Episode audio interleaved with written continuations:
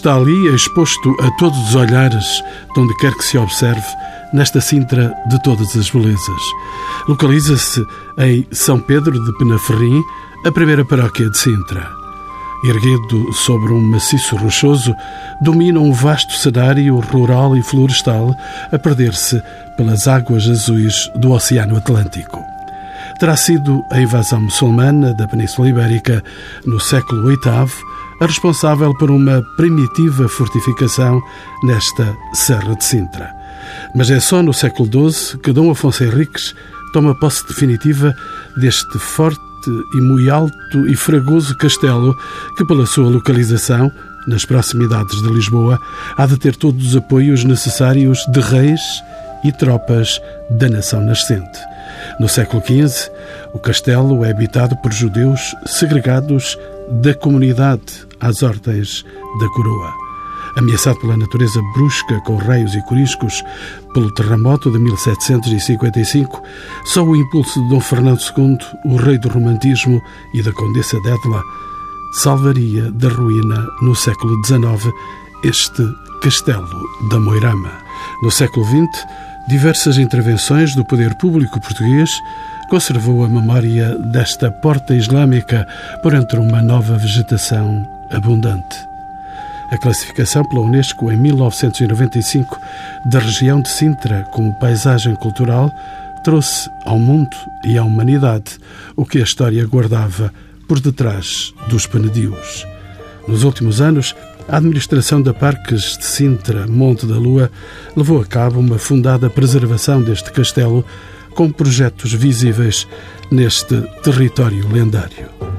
Contamos com a participação neste programa do professor catedrático engenheiro António Lamas, presidente do Conselho de Administração da Parques de Sintra, dos engenheiros Daniel Silva e Nuno Oliveira, do arquiteto Ricardo Miranda e da arqueóloga Maria João de Souza, a quem pergunto pela data da fundação deste Castelo de Mouros. Julgamos que a fundação do castelo seja já perto do século X, numa altura em que a administração muçulmana do território sente a necessidade de criar fortalezas ao longo da costa para se defender dos ataques vindos do norte, sobretudo dos ataques vikings que fustigaram muito esta costa ao longo desse século.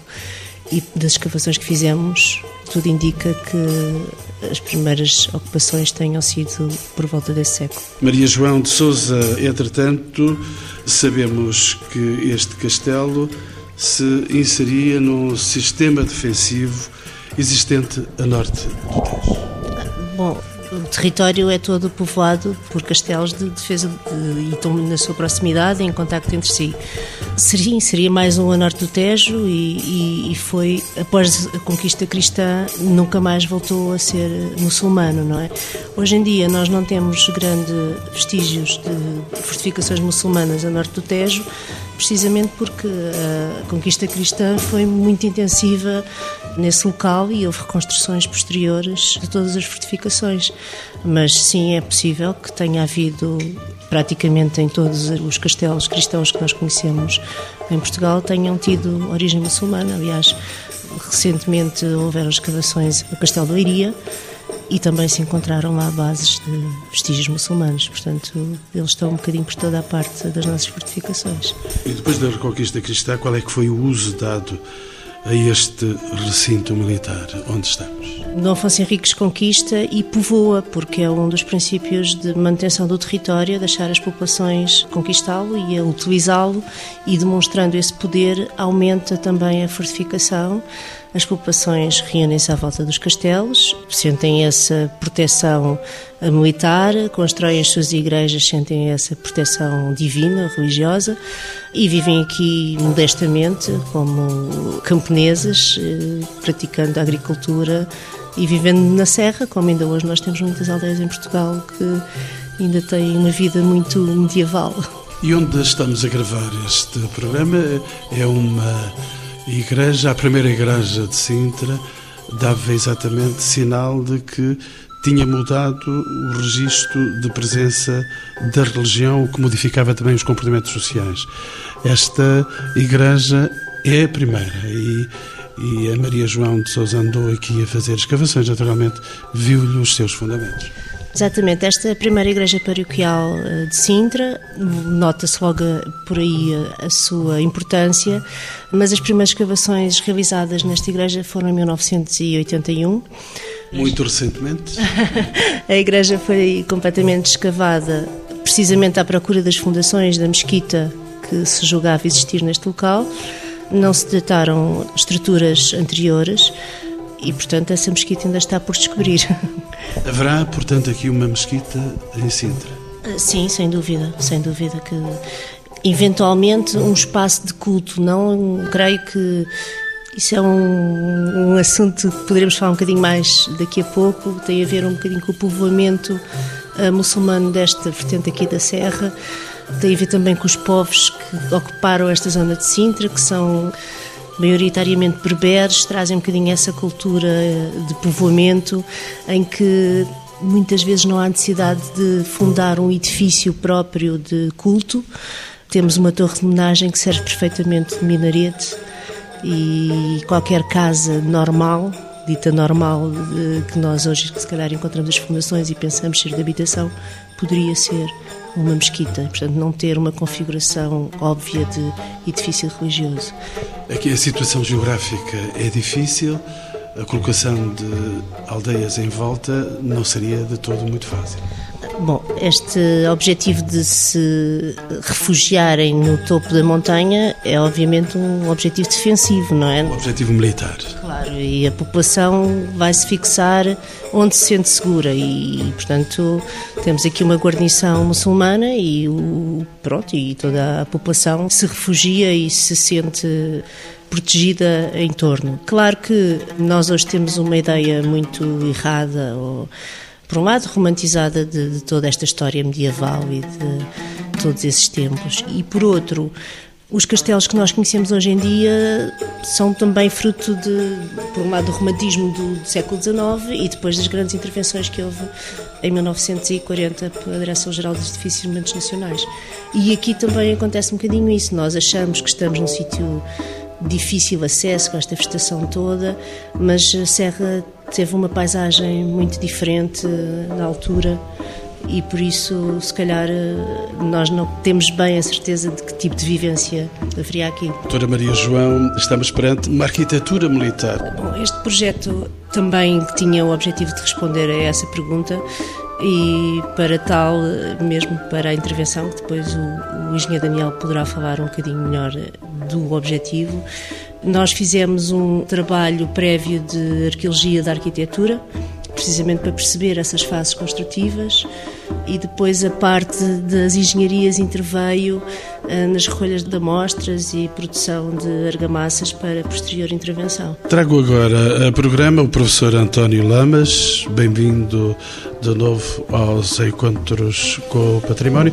Sr. professor, quando é que o castelo passa a ser reconhecido como um valor patrimonial? Castelo dos Mouros é classificado muito cedo, não me recordo a data em que foi classificado como Monumento Nacional.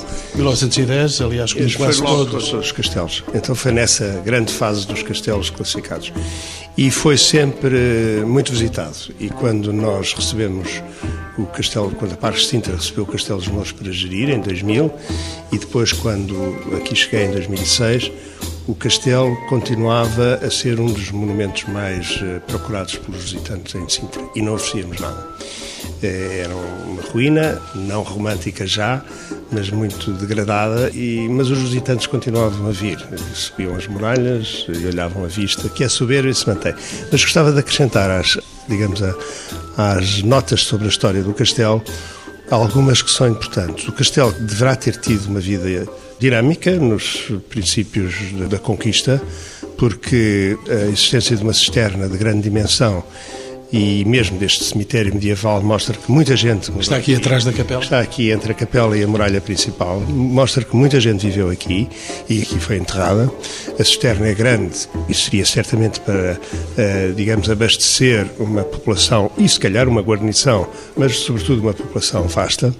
Depois foi abandonado, a própria capela deixou de ser paróquia e quando as populações desceram para um outro tipo de agricultura mais na zona baixa de Sintra, a capela foi abandonada e a paróquia mudou-se. E, portanto, depois sabe-se que no próprio terremoto isto já estava em ruínas e foi muito afetado pelo terremoto, como toda esta zona circundante de Lisboa.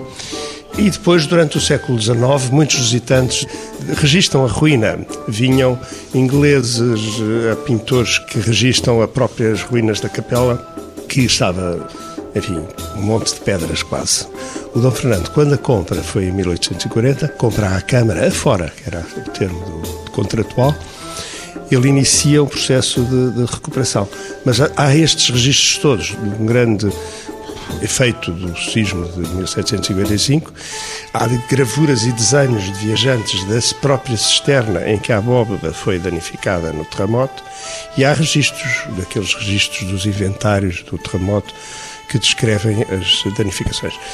Outra nota que eu gostava também de acrescentar às explicações que a Maria João deu, e ela sabe isso muito bem, por isso esqueceu-se, é que de facto este castelo tem alguns pontos históricos interessantes.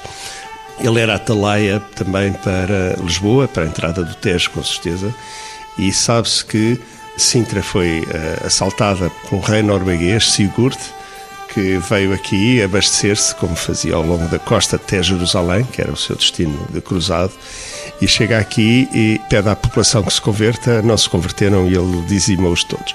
É um príncipe norueguês muito famoso na Noruega, a sua história de Noruega registra-o como um dos grandes príncipes e aqui teve este efeito. Há, portanto, aqui umas pequenas notas de destruição. Isso deve ter afetado imenso a, a povoação que aqui vivia. Isto terá sido no fim dos séculos 1109, portanto, ainda, ainda antes da, da, da, chegada de Afonso Henriques. Professor um, António Lamas é presidente uh, do Conselho de Administração da Parque de Sintra Monte da Lua, já lá vão quase oito anos e por isso tem com certeza também um olhar sobre o turismo que se faz aqui em volta. Depois de reconhecer efetivamente este lugar e este espaço onde estamos hoje como um valor patrimonial, quando é que ele passa de facto a ter uma vocação turística este lugar? Sempre teve? Eu acho que sempre teve. Há fotografias de todas as épocas, eh, desde o princípio da fotografia, em que grupos de visitantes se fotografavam nas muralhas, olhar, eh, iam à Torre de Homenagem, à Torre Alta, enfim. É um castelo sempre foi muito visitado. Os castelos nos pontos altos em Portugal têm um atrativo especial. A subida à montanha, a subida ao castelo e o olhar à volta. Há dias passei aqui por perto na Quinta da Regaleira e não quero saber o esplendor que é este castelo visto da Quinta da Regaleira. Mas ia a dizer, este, este castelo é uma peça extraordinariamente bem colocada na serra, no sentido de que a sua base rochosa é monumental, vê-se de todos os pontos e tem um, um digamos, um, dois perímetros de muralhas que ocupam uma área enorme. O Dom Fernando deve ter pegado em algumas zonas e acrescentado alguma, enfim, ao interior do, do castelo, mas é de facto visível de todo o lado e muito interessante. Nós fizemos uma coisa quando aqui cheguei, que foi chamar a atenção, reforçar a vista do castelo da base, que foi colocar a história das bandeiras portuguesas nas torres várias do castelo, o que animou imenso e naquela altura teve um, um efeito muito grande na visita, chamada de turistas aqui acima. Os monumentos de Sintra são os mais visitados do país, não, não tínhamos qualquer dúvida. Neste momento, Sintra é, o, a seguir a Belém, é o polo turístico mais, mais visitado. Para além do clima específico que tem, Sim. tem também os atrativos tem, da beleza. E tem um atrativo especial, que este castelo é um exemplo. É que é fruir monumentos no meio de uma paisagem também gloriosa. Portanto, e foi devido à sua vocação turística que surge o projeto à conquista do Castelo dos Mouros, professor António Lama. Este projeto tem três anos. Designámos à conquista do Castelo porque eh, a proposta do arquiteto Ricardo Miranda foi de equipar, de desenhar os edifícios com uma inspiração em torres de madeira de assalto a castelos. É um título cinematográfico. É um título muito interessante e útil para tornar o projeto conhecido. E a ideia foi que este monumento, sendo muito visitado e muito procurado, não oferecia aos visitantes nada. E estava num estado de degradação enorme em termos mesmo de segurança dos próprios visitantes. Os caminhos de ronda estavam escalavrados, os acessos eram difíceis. E então esse projeto, e, portanto, o que é que este foi? projeto iniciou-se com várias componentes. O objetivo principal foi como equipar o castelo para apoio aos visitantes da melhor forma possível, não tinha bilheteiras, não tinha instalações sanitárias, não tinha loja, não tinha cafetaria, não tinha nada. Portanto, esse foi o mote do projeto arquitetónico, o primeiro uh, objetivo. E em torno desse objetivo iniciou-se uma recolha de documentação histórica, uh, de todos os estudos que aqui foram feitos, o estudo da datação das muralhas por arqueologia da arquitetura com o apoio da Universidade de Madrid, depois estudos arqueológicos para fundamentarem ou nos sítios onde iria haver intervenções mais profundas, o restauro das muralhas, o restauro dos caminhos, a dotação de infraestruturas, água, eletricidade e a iluminação do castelo, projeto esse que foi aqui, digamos, no seu conjunto e nestas componentes todas que estou a, que estou a descrever, coordenado pelo engenheiro Daniel Silva. Eu vou já falar com o engenheiro civil Daniel Silva, mas entretanto, deixe-me perguntar-te, ser professor, e estas perguntas às vezes são delicadas, como é que foi financiado este projeto? A Paz Sintra vive exclusivamente de receitas provenientes das visitas dos seus do turismo. Portanto, só os visitantes é que fornecem receitas à Sintra. Nós não recebemos nenhum euro do Orçamento de Estado. E, portanto, quando fazemos investimentos, sempre que possível, tentamos candidatá-los a alguns fundos existentes, nacionais ou europeus, e neste caso candidatámos o projeto Conquista do Castelo a apoio do Turismo de Portugal, num programa chamado PIT.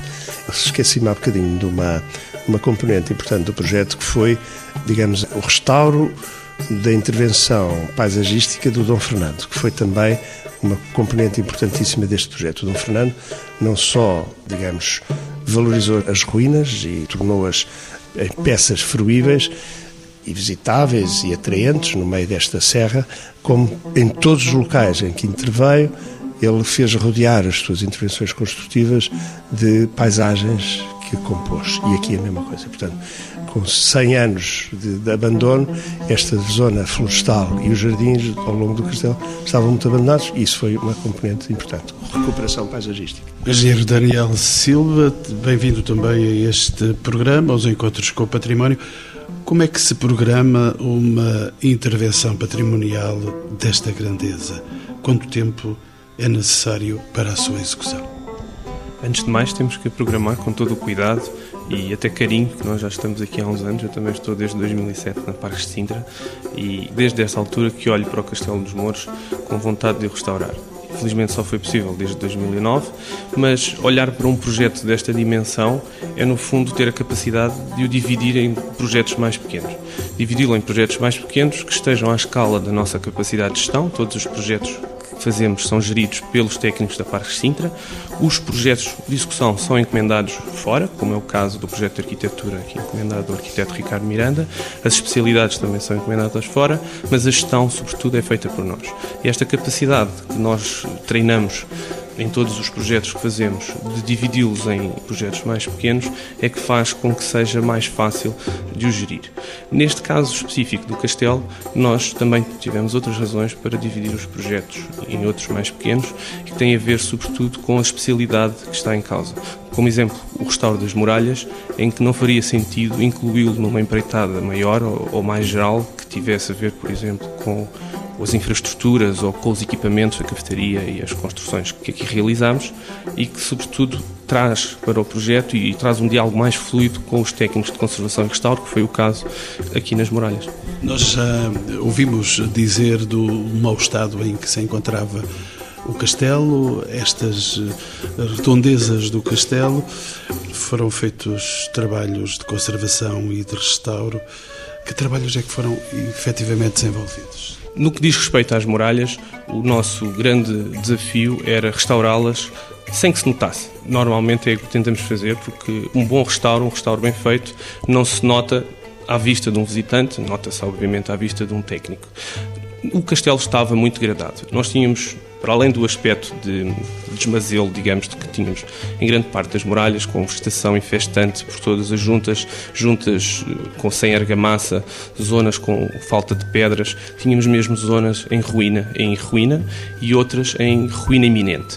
Isso preocupava-nos imenso, porque quer na cintura principal, digamos a primeira, quer na segunda, a mais exterior, tínhamos troços em risco de colapso. Isso fez-nos equacionar um grande plano de inspeção e ensaios. No fundo, primeiro inspeção, analisar e verificar eh, e documentar todas as zonas, mapeá-las em plantas e alçados e daí, desde logo, decidimos fazer um estudo de arqueologia da arquitetura para estudar não só o faseamento construtivo, mas também a caracterização dessas fases. Esse estudo esse que foi realizado pelos especialistas em arqueologia da arquitetura da Universidade do Centro de Estudos Sociais eh, de Madrid que desde logo identificaram e mapearam, digamos, sete principais fases que vão desde, como exemplo, aqui a muralha principal nascente desde a fundação de Portugal, portanto, Dom Afonso Henriques, até às últimas intervenções dos movimentos nacionais nos anos 40. Portanto, esse mapeamento foi acompanhado de, de topografia, no fundo, que desenhou todas as pedras, portanto, pedra a pedra, junta a junta, com base em fotografia, e que nos permitiu, sobre esses planos, então executar um projeto de conservação e restauro das muralhas. O projeto em si, que foi feito pela Parques Sintra, foi feito pelos técnicos da empresa, a qual eu coordenei. A engenheira Vanessa Ferreira executou a maior parte do projeto, em conjunto também com as indicações e com os resultados do estudo de arqueologia e de arquitetura, mas sobretudo também resultado de uma campanha de recolha de amostras que nós fizemos para apoiar o estudo de arqueologia da arquitetura e para apoiar a caracterização e a prescrição das argamassas restauro. Esse é um dos pontos mais importantes e normalmente mais polémicos que as pessoas muitas vezes perguntam com curiosidade, os que sabem e os que não sabem, quais foram as argamassas que utilizamos. Pergunta se usamos cimento, se não usamos. Portanto, as argamassas são com base obviamente cal, e a areia é uma areia de saibro da serra, que no fundo foi aquilo que foi utilizado por quem construiu a muralha nas suas várias fases. Mas, sobretudo, gostaria só de salientar uma das partes que nos, nos guiou no, neste projeto de restauro das muralhas e que foi, para que não se notasse, nós tínhamos a necessidade de retirar a vegetação infestante, isto para além de, obviamente, resolver os problemas estruturais, que eram poucos, mas baseavam-se em pedras que faltavam nas muralhas, mas sobretudo com este cuidado, nós prescrevemos, isto foi, foi objeto de muito cuidado e de fiscalização, não matar as algas e os musgos e os líquenes que estavam nas rochas. Portanto, e é com essa imagem que hoje nós nos orgulhamos de olhar para as muralhas e vermos que, de facto, o restauro praticamente não se nota e se calhar daqui a um ano ou dois não se nota mesmo. Esta é a linguagem certa dos engenheiros, mas volto de novo à arqueóloga de serviço, a Maria João de Souza, Sabemos que a arqueologia, e já o disse de modo até sistemático, foi uma das disciplinas presentes neste programa de conservação, inevitável. Sim, a Parques de Sintra teve perfeita noção da necessidade de se criar um projeto de larga escala, no fundo, de arqueologia, conhecer-se um pouco da história em pormenor, também para que fundamentasse toda a intervenção de restauro e de construção das novas infraestruturas. Para tal, eh, estabelecemos um protocolo com a Faculdade de Ciências Sociais e Humanas da Universidade Nova de Lisboa. Recebemos alunos da licenciatura de Arqueologia, em que demos formação prática para adquirirem os respectivos créditos para a licenciatura e, portanto, houve aqui uma dinâmica de produção de saber em que nós lhes facultávamos uh, o saber prático e a Parques de Sintra adquiria este eh, saber teórico, no fundo, de, que surgia do decorrer da investigação. Iniciámos os trabalhos em 2009, fizemos grandes campanhas ao longo do verão, com os visitantes a observar, a perguntar, a comentar. Houve uma grande uh, diálogo entre os visitantes uh, e também o facto de estarmos a escavar um cemitério chama muita atenção, não é? E com resultados visíveis, então? A primeira intervenção que fizemos foi entre a Porta Poente e a Muralha Nascente. Identificámos o cemitério medieval cristão com enterramentos entre o século XII e o século XIV. As sepulturas tinham mais do que um indivíduo no seu interior, portanto, nota aqui uma população com alguma dimensão que tinha que utilizar o mesmo espaço para o seu sepulto. e, portanto, foi o, motivo de atração também dos visitantes de contactarem um bocadinho com os esqueletos, não é? Que é uma coisa que nós hoje estamos muito habituados a ver na televisão em todas as séries forenses e ali podíamos eh, assistir em direto, não é? Uma questão agora para o engenheiro florestal Nuno Oliveira. Estamos perante uma paisagem preservada e consagrada pela Unesco desde 1995. Sim, é verdade. O castelo está dentro da paisagem cultural de Sintra e faz parte, é um dos elementos que constituem a paisagem cultural de Sintra classificada pela Unesco. Portanto, é uma articulação de uma edificação com uma componente também natural que tem evoluído ao longo dos séculos e hoje em dia tem o ar que todos nós reconhecemos eh, da envolvente do castelo, de uma floresta consolidada, de uma paisagem consolidada cheia de árvores e de, e de espécies características de Sintra, foi alvo de intervenção também neste projeto de requalificação do castelo. Desigradamente, que tipo de árvores? As árvores que estão em Sintra hoje são o resultado das grandes campanhas eh, de arborização que o rei Dom Fernando fez em Sintra. Portanto, antes de o rei Dom Fernando ter chegado a Sintra, toda esta paisagem era substancialmente diferente. Era uma paisagem mais agreste, mais de penhascos e mais de pastagens e, portanto, muito mais uh, inóspita. E talvez tenha sido isso também que despertou tanta curiosidade no rei Dom Fernando por estas paragens. O castelo em si fez parte também do grande projeto que o rei Dom Fernando teve para o Parque da Pena. Portanto, o mosteiro da Pena é comprado em 1838 e o castelo é adquirido em 1840, ou melhor, é furado à Câmara Municipal em 1840. E, portanto, o rei Dom Fernando faz uma campanha e continua a fazer durante a sua vida uma grande campanha de aquisição de propriedades em Sintra numa perspectiva de construir algo de grandioso. E, portanto, nós temos relatos de grandes intervenções no Parque da Pena, ao nível de arborizações, mas também as temos no Castelo dos Mouros. Portanto, há aqui uma cumplicidade entre trabalhos desenvolvidos no Palácio e Parque da Pena e Castelo dos Mouros, nomeadamente temos registros de 1853, onde estão descritos trabalhos de plantações de árvores aqui no castelo, nomeadamente uma araucária que existe na Praça de Armas. Portanto, há um registro de uma descrição onde são abertas as covas para a plantação de uma araucária no Castelo Mouros. E, portanto, são estas espécies exóticas, não aquelas espécies que nós conhecemos e que estamos habituados, eh, não são os sobreiros, não são os medronheiros, que dão as características únicas eh, desta serra, mas são sim estas espécies eh, de origens longínquas, exóticas e, portanto, desconhecidas aos olhos da, da população que valorizaram e que, e que sempre valorizaram Sintra nestes últimos uh, anos e, portanto, décadas. Mas sei também que o senhor engenheiro florestal foi buscar aqui árvores residentes e que em alguns lugares são pragas autênticas. Sei que foi buscar árvores para fazer o esplendor de ilustração, se é assim possível dizer, de amostragem aqui em vários lugares do castelo. Sim, essa foi uma das componentes eh, também do meu ponto de vista, naturalmente, porque sou florestal, que me agradou muitíssimo, que foi o, o aproveitamento da madeira de uma espécie que é negligenciada em Portugal e que é odiada, digamos assim, que são as acácias. Neste projeto houve o desafio de enquadrar as limpezas e uh, o combate às espécies invasoras linhosas que a Parques de Sintra tem vindo a desenvolver nos últimos anos, de enquadrar as madeiras provenientes dessas operações nas construções do castelo. E isso revelou-se uma solução fantástica porque a madeira não tinha grande aproveitamento, porque do ponto de vista comercial não existe uma cultura de aproveitamento desta madeira em Portugal e este projeto também nesse sentido acho que demonstra a capacidade de poder utilizar a madeira da Cássia Austrália, que é uma madeira de ótima qualidade, tem comportamentos tecnológicos fantásticos e que em Portugal é pura e simplesmente negligenciada. Arquiteto Ricardo Miranda, para além dos trabalhos relacionados com o conhecimento e com a preservação, desenvolveram-se projetos para a fruição do Castelo dos Mouros. Que tipo de projetos é que foram levantados? Eu voltava atrás àquela imagem que tinha dado do castelo no alto do penhasco e foi esse o, ponto de partida para esta aventura arquitetónica. Porque era precisamente a expectativa que se criava quando se olhava para este castelo, quando se ouvia da, da vila ou de qualquer ponto da serra.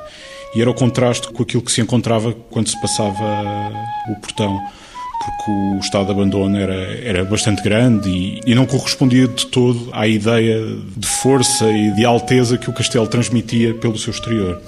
O castelo funcionava como um, um grande mirador para Sintra, com um ponto de vista magnífico sobre a área envolvente, mas não não oferecia ao, ao visitante qualquer tipo de serviço ou de informação. Portanto, tratava-se claramente de um mirador subaproveitado o modo como o castelo estava a ser eh, utilizado. E a ideia foi, de base, criar as condições mínimas ou as condições necessárias para que o visitante tenha conforto e possa usufruir em pleno a visita do castelo. Começámos, se calhar, pelas coisas mais básicas, que foi criar uma bilheteira ou as instalações sanitárias. Não havia uma componente de serviços que apoiasse a visita do castelo e foi essas primeiras necessidades que tentámos colmatar.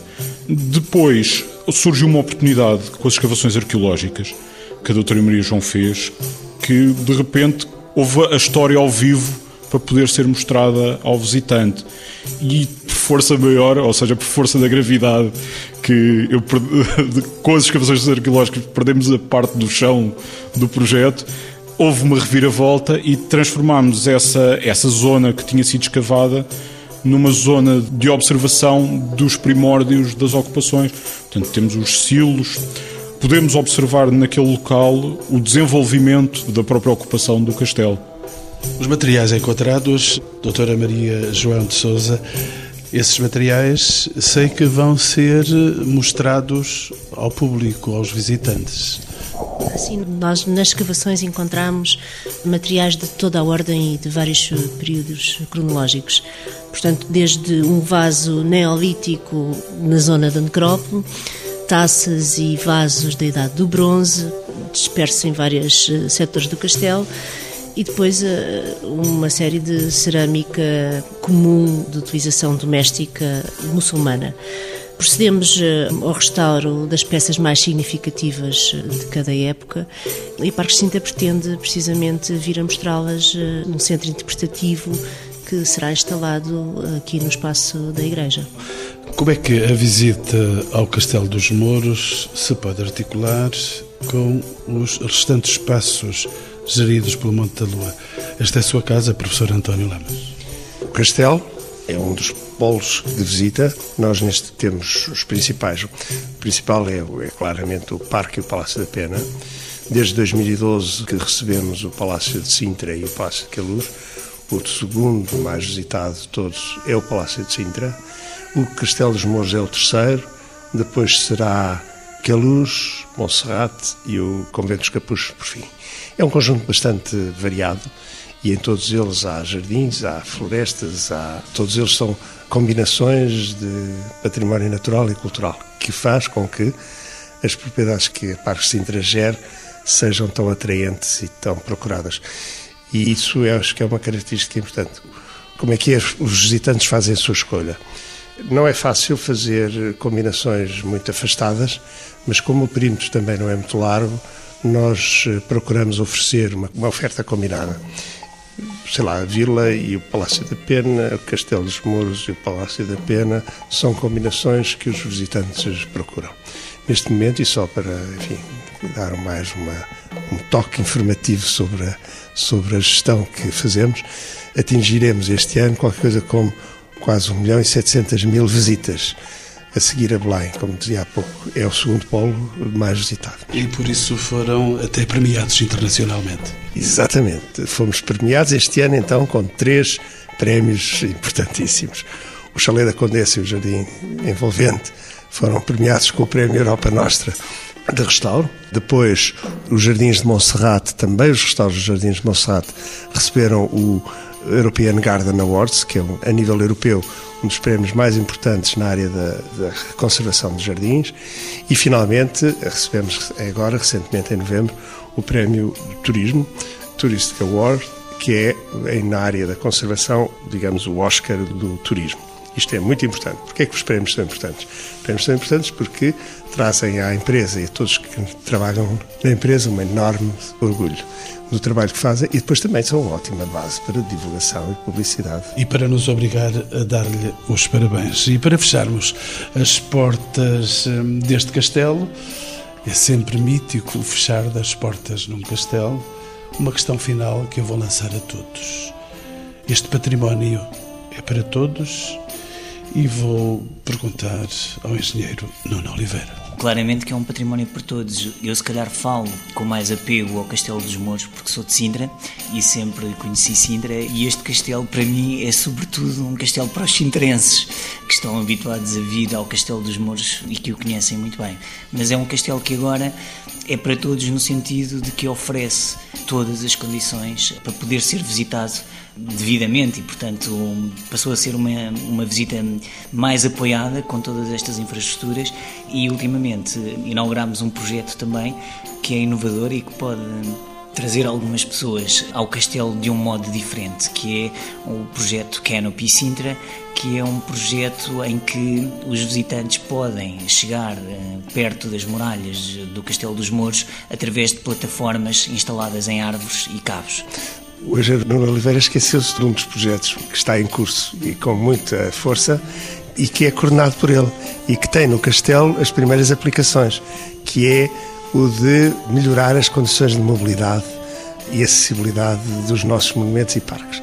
Chama-se Parques Sintra Acolha Melhor, também teve um apoio do Turismo de Portugal e no Castelo dos Mouros tem os primeiros exemplos. São plataformas, são rampas controladas, são apoios à mobilidade de pessoas com mobilidade reduzida e este projeto, obviamente, contempla outro tipo de acessibilidades ou apoios a outro tipo de pessoas com problemas de acesso, que são pessoas com problemas de redução de visibilidade e de eh, audição.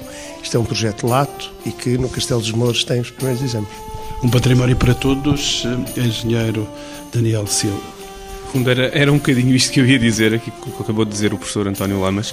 Nós tivemos essa grande preocupação desde o início do projeto e tivemos que cirurgicamente alterar algumas eh, características dos caminhos para que as pessoas com cadeiras de rodas e não falando só nesses, falando também dos carrinhos de bebés que nos visitam muito. Cheguei a ver na Torre Real um, um visitante com o bebê ao colo e a mulher com o carrinho. E, portanto, para todos esses, nós eh, retirámos eh, os obstáculos que foram possíveis retirar e dotámos o castelo, já também no âmbito deste projeto que foi apresentado agora pelo professor Lamas, o, o Parque Sintra Acolhe Melhor, eh, dotámos o castelo de plataformas para que as cadeiras de rodas possam chegar. O nosso objetivo foi que chegassem o mais longe possível e, sobretudo, aos eventos que nós queremos fazer todos os anos, como o da Feira Mourisca que tivemos em setembro, mas também há soberba vista para o Centro Histórico e para o Palácio da Vila e conseguimos esse objetivo já neste projeto. Em segundo lugar, a sua questão é, é pertinente, o Castelo para Todos, pessoas que criticam muito a questão do, dos bilhetes, mas uh, Parque Sintra tem um modelo de gestão único em Portugal e que se baseia, no fundo, nesse ponto e que sem ele era impossível ter executado este projeto. Este projeto custou 3,2 milhões de euros, foi financiado em cerca de 26, 27% pelo Turismo de Portugal, mas todo o restante foi pago pelo dinheiro dos bilhetes, das cafetarias, das lojas que nós eh, agora aqui construímos. Arqueóloga Maria João de Souza. Eu acho que o património já é de todos, não é?